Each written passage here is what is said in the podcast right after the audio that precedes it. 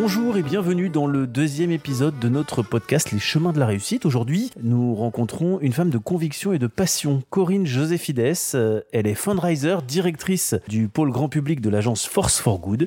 C'est facile à dire ça, Force for Good. Bonjour Corinne. Bonjour Grégoire.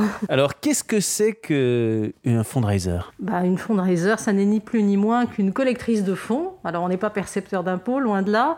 Euh, mon travail au quotidien se borne à euh, susciter les générosités auprès euh, du grand public en faveur des associations caritatives. Donc on va travailler sur les aspects stratégiques et sur la mise en œuvre des moyens pour que les citoyens s'engagent auprès des associations et fondations.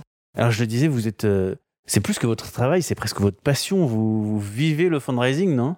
Tout à fait, c'est... je suis tombée dedans quand j'étais petite, pour tout vous dire. Vous voulez que je vous en parle hein? Mais bien sûr. Donc en fait, je suis née au Liban dans les années 70 et euh, comme beaucoup de Libanais, j'ai été scout, enfin guide pour les filles.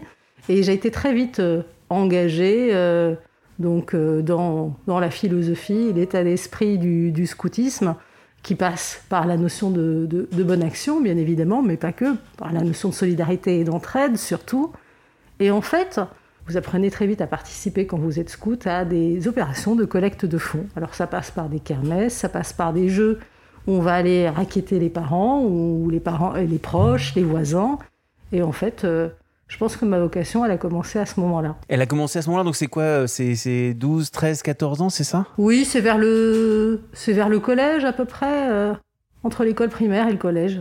Alors, entre des actions de collecte de fonds euh, pour les scouts, pour les guides, et euh, une voie professionnelle, est-ce qu'il y a une vraie différence Ou est-ce que, euh, de la même manière, vous vous voyez toujours dans ce type de métier quand vous aviez cet âge-là? Non, je n'imaginais pas que j'allais avoir ce type de métier à cet âge-là, bien évidemment. Je ne savais même pas que le métier de collecteur de fonds, je pense, existait.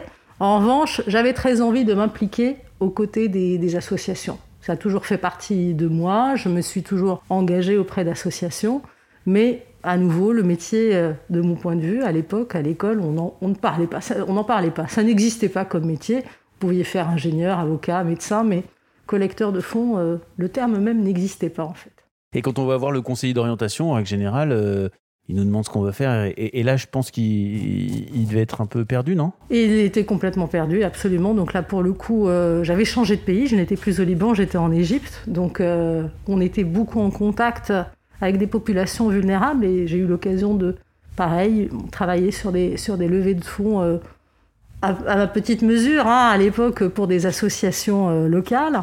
Et en fait, bah, la conseillère d'orientation, bah, en fait, elle vous oriente tout de suite vers des métiers d'information, de communication, de marketing, bien évidemment, puisque c'est ce qui lui permet de se raccrocher aux branches aussi. Et pourtant, c'est une époque où les mobilisations existaient. On avait eu euh, les concerts pour l'Arménie, on avait eu euh, les concerts en. Angleterre aussi. euh, Il y avait l'Éthiopie, l'Éthiopie. Save the World avec la partie américaine, la chanson sur l'Éthiopie en France. il y avait le Paris-Dakar avec la distribution des puits, notamment en Afrique. Avait Greenpeace qui commençait à militer, Amnesty qui faisait des, concerts, un magnifique concert à, Wembley avec Tracy Chapman, Sting et, et Bruce Springsteen.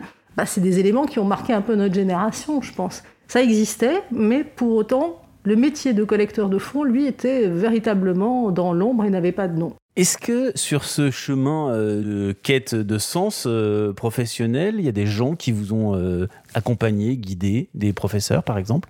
Oui, absolument. Alors, euh, à nouveau, euh, c'est pas à l'école, au collège ou au lycée qu'on nous a appris la collecte de fonds. En revanche, j'ai eu la chance de côtoyer, d'avoir des professeurs qui nous encourageaient à faire euh, un métier avec du sens. Et je pense que celui qui m'a le plus marqué était un professeur de physique en première, terminale, qui s'appelait Monsieur Dulza. Donc, c'était mon professeur de physique au lycée français du Caire. Et c'était un prof fabuleux en ce sens qu'il arrivait à mobiliser, y compris les personnes les plus démotivées, euh, qui n'étaient pas forcément à l'aise dans cette matière.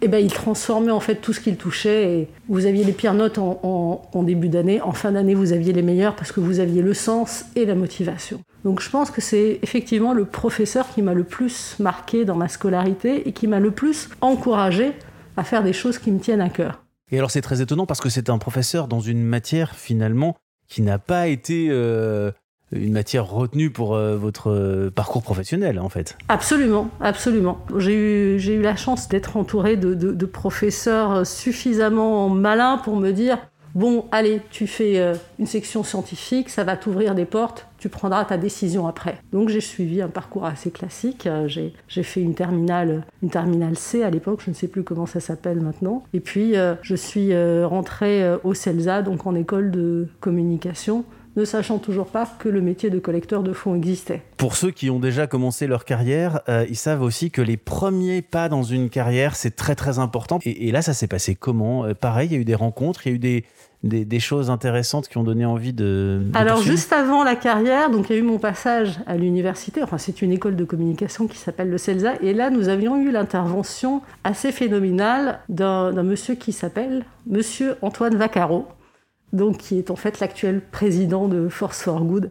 Et il avait eu une intervention magistrale en nous, décodant un mailing qu'il avait construit pour Handicap International à l'époque. C'était le mailing euh, Béquille de handicap international, je ne sais pas si vous vous en souvenez. Un mailing euh, où il y avait une petite béquille fabriquée euh, en bois, c'est ça? Exactement, exactement. C'était vraiment le mailing. En, allumette ou en. Exactement. Et c'était, vraiment le, le, mailing emblématique de cette époque, puisque la collecte de fonds commençait tout juste à se structurer en France, et Antoine est le pionnier de la collecte de fonds euh, systématisée, étudiée, analysée, et il reste aujourd'hui un des grands pontes de, de, de ce domaine. Et en fait, c'est là où je me suis dit, mais en fait, ça existe. Et finalement, c'est peut-être ça que j'ai envie de, de, faire. Donc, euh, j'ai fini le CELSA.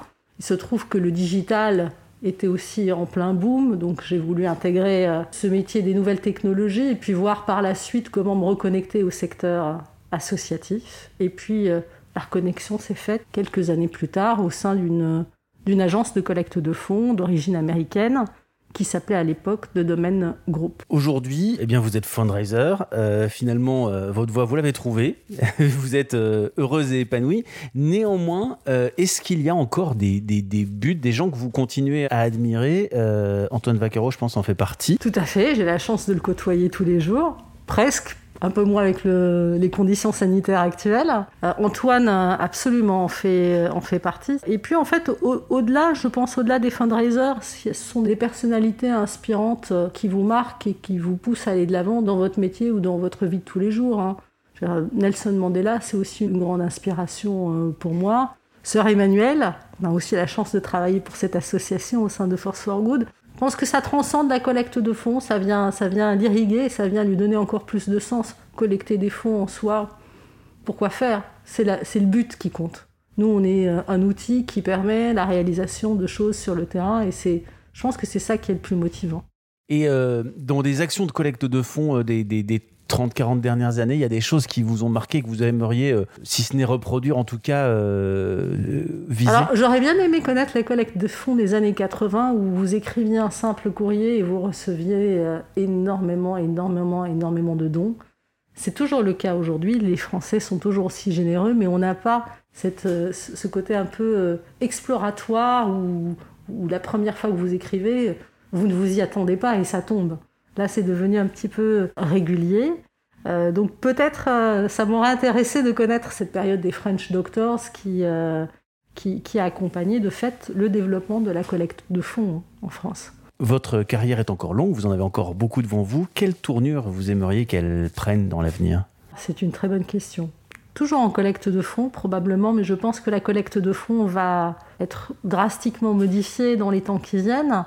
Euh, pour l'heure, la collecte de fonds reste essentiellement portée par euh, des outils assez, assez classiques, donc elle va passer un cap. De nouveaux médias vont apparaître, les réseaux sociaux vont prendre une dimension de plus importante dans cette collecte de fonds, dans cette conversation que l'on va avoir avec le donateur. Je ne sais pas. Je ne sais pas quelle tournure ma carrière prendra, mais en tout cas, je sais que je ne pourrai pas continuer à faire ce métier comme je le fais actuellement. Je continuerai à le faire avec des convictions, mais il sera forcément obligé de, bouger et de d'évoluer dans, euh, dans, dans, le monde qui, qui lui-même évolue à vitesse euh, grand V, surtout, surtout, surtout actuellement. Merci beaucoup Corinne d'être euh, Merci Grégoire d'être venue répondre à, ce deuxième épisode du podcast Les chemins de la réussite. Au revoir. Au revoir.